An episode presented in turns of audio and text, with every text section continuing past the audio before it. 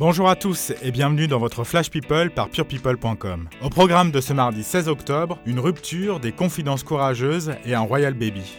C'est tombé lundi matin. Kensington Palace a annoncé sur Twitter la première grossesse de Meghan Markle. Alors que le duc et la duchesse de Sussex se sont envolés pour l'Australie, le palais confirme que le couple attend son premier enfant qui doit naître au printemps 2019. Cette officialisation intervient trois jours après le mariage de Jenny York. Le timing de la famille royale britannique est parfait, d'autant que cette grande nouvelle accompagne la première visite officielle de Meghan et Harry. Le couple est arrivé lundi à Sydney. Dans quatre jours, ils participeront au lancement des Invictus Games, ces Olympiades créées par le prince pour les soldats et vétérans de guerre blessés et handicapés. Cette quatrième édition se tient du 20 au 24 octobre. Harry et Meghan sont également attendus aux îles Fidji, au Tonga ainsi qu'en Nouvelle-Zélande, retour prévu le 31 octobre.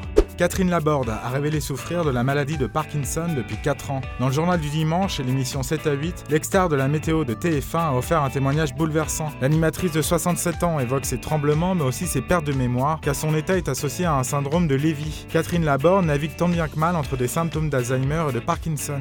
De nombreuses personnalités lui ont apporté publiquement leur soutien, comme Nico Saliagas, Christophe de Chavannes et même sa sœur Françoise Laborde, qui nous encourage à lire absolument le livre de Catherine, intitulé Trembler. Il est paru le 11 octobre chez Plomb. Trop fort, trop vite et probablement trop tôt. La chanteuse Ariana Grande et le comédien Pete Davidson se sont séparés. Le couple était fiancé depuis le mois de mai. Dans la presse, les deux jeunes gens ne rataient jamais une occasion de faire part de leur amour et se sont même fait plusieurs tatouages assortis. Selon la presse américaine, cette séparation aurait été décidée ce week-end d'un commun accord. Ariana Grande et Pete Davidson auraient admis que toute cette histoire allait bien trop vite pour eux.